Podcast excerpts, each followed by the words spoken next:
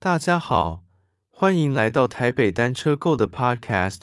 常常在骑车运动的朋友，在运动结束之后的当下，是否有经过适当的补充，将您消耗掉的补充回来了吗？而在运动之前的饮食，是否有吃到足够的营养来作为骑车的时候的能量呢？说到骑车要怎么吃，可是个大学问。在一集简短的 Podcast，当然不可能把它讲完。所以这集 Podcast 只会着重在三大营养素：蛋白质、碳水化合物、脂肪的重点叙述。这集提到的主要内容都来自于《Fuel Your Ride》这本书给我的启发。中文书名可以翻译为《补充您的骑程》，作者是 Molly Herford。Molly 是一位文字工作者，她非常着迷于自行车、跑步以及营养相关话题。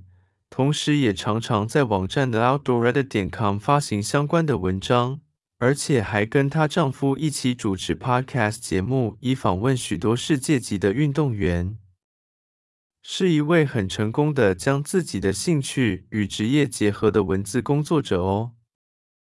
在台湾这边比较类似的情况，可能要算是一些比较知名的自行车 YouTuber 吧。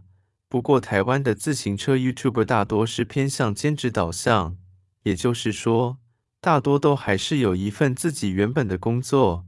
像是 Molly 这样专职的还真的不多。忍不住多聊了几句，不好意思。然后我们回到三大营养素这边，接下来我会提到一些营养素的计算公式，关于不同的专家机构的建议摄取量，由于很多计算的部分。所以我会尽量快速的带过，以免大家听到睡着。首先，我们会提到脂肪摄取量。根据联合国粮食及农业组织以及世界卫生组织，每天应摄取的总热量应该要有百分之十五到百分之三十来自于脂肪。所以，假设一个男生一天摄取总热量约两千大卡，那么脂肪占有的热量应该介于三百大卡到六百大卡。接着提到蛋白质，根据 ISSN，也就是国际运动营养学会，对于蛋白质的摄取量的建议，每公斤应摄取如一点四至两克的蛋白质。运动量大的人，则建议摄取到两克的蛋白质，而运动量少的人，则建议摄取每公斤一点四克的蛋白质。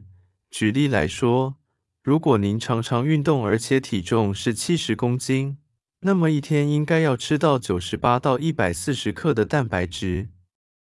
最后提到碳水化合物，运动量大的人建议一天总热量来自于碳水化合物的比例为四十五到五十五个百分比。运动量比比较小的人建议一天总热量来自于碳水化合物的比例为五十五到六十五个百分比。呼。上面这些数学计算公式总算讲完了，不知道还没睡着的听众还剩下多少？其实就个人经验来说，对于我们一般人来说，要把食物的分量计算的这么清楚，实在有困难。如果一般人就能控制到这么精准，那么全天下的营养师就都要失业咯。您说是吗？所以，我们这种业余。半路出家要自己帮自己计算营养的，先把大方向做对就好，不需要用计算机算得这么清楚。以下是小弟将手边所有相关资讯做整合，帮大家整理成简单易懂的资讯如下：首先，先求吃的健康，再来才是充分补充骑车所需的营养。第一步就是如何能吃得健康呢？小弟比较偏好宋燕仁医师的二一一餐盘，或者您也可以说是哈佛大学的二一一餐盘。以下这一小段内容是从 CoFit 官网上宋医师的叙述，原封不动复制过来，内容如下：将餐盒平分为四等份，其中两份，也就是一半的比例是蔬菜，四分之一的比例优质蛋白质，最后四分之一的比例是优质淀粉。会特别强调优质的蛋白质、优质的淀粉，最重要的概念就是尽量挑选原型食材取代加工食品，例如培根、火腿、面包、饼干就不是两百一十一餐盘中推荐的内容。二一餐盘中占最大比例的蔬菜，热量很低，却能够带来非常好的饱足感。因此，在餐盘当中放入两格的蔬菜，不但可以吸收许多对身体有益的营养素，包括食用纤维、很多的微量元素或者是微量的维生素，它更是益生菌的好朋友，益生菌的好食物。刚才的内容就是宋医师提出的二一一餐盘的解释，相信已经非常清楚，不用小弟再多做解释咯。再来第二步骤，就是要能充分补充骑车所需要的营养。这个步骤就得分拆成多个部分。第一个部分是骑乘之前、骑乘中、骑乘后半小时，以及骑乘之后的正餐。骑乘之前，如果您只有很短暂的时间可以吃东西，例如在训练之前十分钟才有时间可以吃东西。就要吃一下液态的含有糖分的饮料，以便于快速提升血糖，这样子踩课程的时候才不会软脚。如果训练之前有比较充裕的时间可以吃东西，例如您在训练前半小时甚至两小时都有时间可以慢慢的吃，那么您就可以考虑泡燕麦片，并加入适量健康的脂肪，例如坚果粉、黑芝麻粉。杏仁粉等等，这些类型的坚果粉含有丰富的脂肪，这样子您的骑乘前的热量就可以有一部分来自脂肪，当然还是大部分来自碳水化合物。至于坚果粉要加多少到燕麦片里面呢？理论上虽然要按照您的身体对于脂肪的消化能力以及处理能力而定。如果您听过小弟之前有一集 Podcast。那集 Podcast 的名称叫做《如何训练长途骑乘》。在那一集里面有教大家如何训练身体处理脂肪的能力来应付长途骑乘。这方面的能力越强，则越能快速的把脂肪转化成骑乘的动力。白话的说，就是你在实际骑乘的时候，不太需要一直吃东西的情况下，仍然可以稳定的保持一定的速度，且不会慢下来。有点类似一台汽油永远用不完的汽车。不过，理论上虽然是这样，实际上个人觉得坚果粉到底要加多少，以个人口味而定会比较好，不要太过于讲求理论上的完美。如果你喜欢吃芝麻的香味多一点的麦片，你就多加一些黑芝麻粉吧。如果你喜欢吃淡淡口味的麦片，就加入少量的综合坚果粉吧。总之，吃的口味有让你喜欢才是最重要。毕竟吃了不喜欢的口味的话，下次你就再也不想吃咯。上面就大概是骑乘前半小时到两小时可以吃的饮食内容范例。而在骑乘之前的蛋白质，原则上是尽量避免去吃，因为它很难在骑乘中顺利消化并转换为骑乘的能量。但如果只是少量的加入蛋白质产品作为整碗麦片的提味，例如牛奶、高蛋白粉，如果不要加太多进去，只是让麦片有个淡淡的奶香作为调味，这样是 OK 的。接着要跟大家来聊的部分，则是骑乘中的饮食要吃什么呢？主要还是碳水化合物为主，也就是碳水化合物。即使您经过了相当的训练，让身体相当的擅长转化脂肪为骑车的能量，实际上燃烧的热量还是大多数来自于碳水化合物。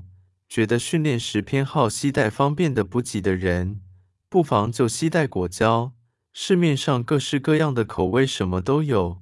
然而，想要携带方便又喜欢吃固态食物的人，可以考虑吃类似燕麦棒的食物。喜欢吃咸的固态食物的话，便利商店的饭团是不错的选择。举例来说，Seven Eleven 的饭团是用白米做的，白米相对于五谷米来说比较容易消化，而且纤维的含量也比起五谷米少很多。在训练或比赛的时候，都可避免摄取纤维带来的肠胃不适。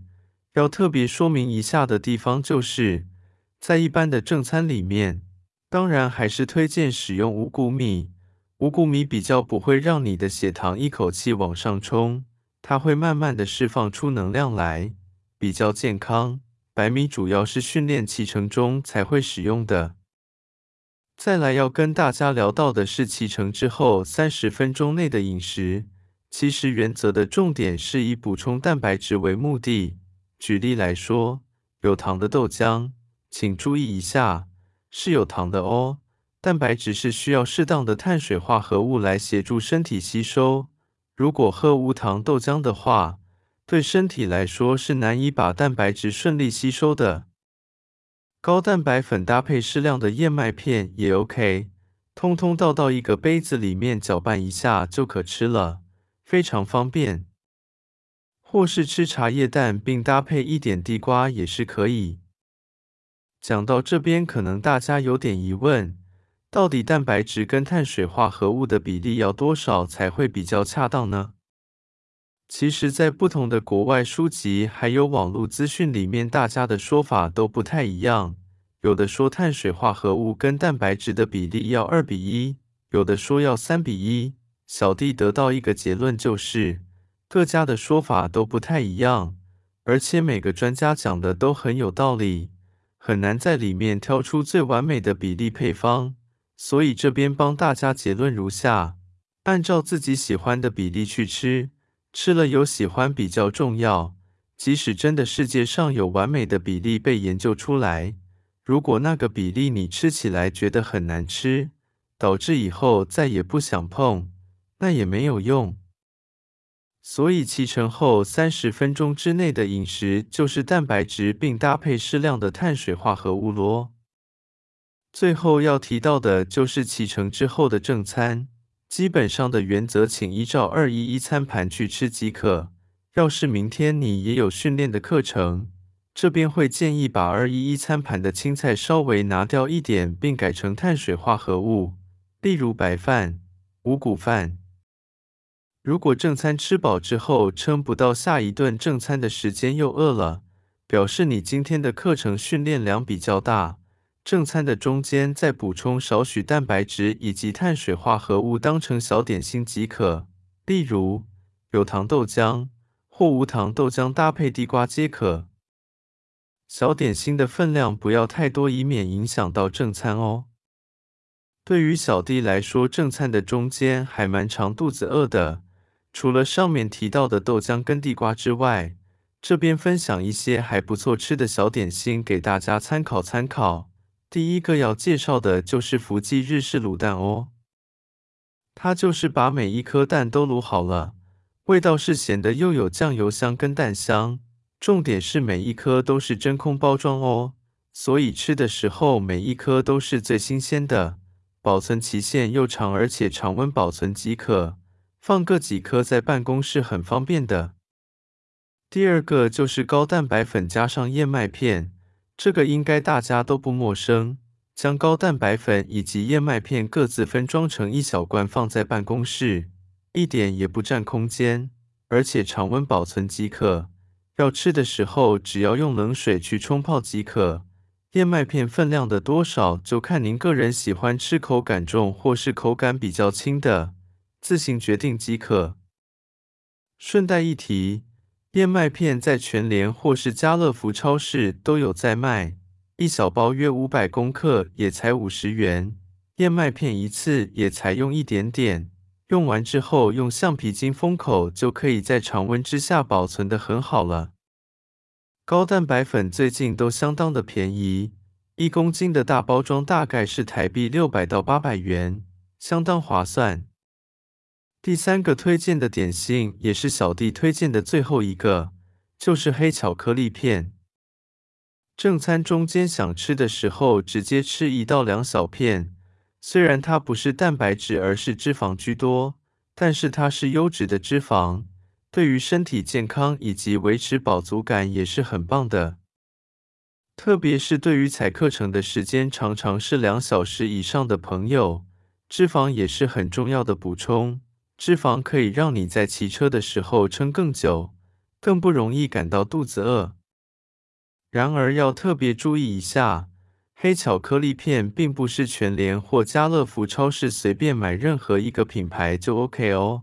记得要买一小片一小片真空包装的，不要买到一大片的，如此才能保持黑巧克力的新鲜。根据小弟的经验，干百事公司都有卖浓度七十几趴或八十几趴的黑巧克力片，而且是一小片一小片真空包装的，像是这种就很适合放在办公室。然而，也有其他品牌出的一小片一小片黑巧克力的。例如日本品牌的明治黑巧克力片，但这种的就只是用铝箔纸将每一小片分装。这种的虽然不适合放在办公室，但是放在家里冰箱冷藏，饭后想要吃小点心的时候，冰冰的拿出来是非常好吃、非常新鲜的。不小心把小点心的介绍讲太久了，因为这方面我还蛮热衷的，先跟大家说声抱歉。呵呵，这一集 Podcast 介绍的内容大致上就是这样，希望对大家能有帮助。上面的参考资讯都来自于网络上的资讯，力求自身能够亲自验证过，而不是纸上谈兵，并且尽可能的不要掺杂太多我个人的想法，力求整个内容能比较客观。今天台北单车购的分享就到这边。谢谢你的收听。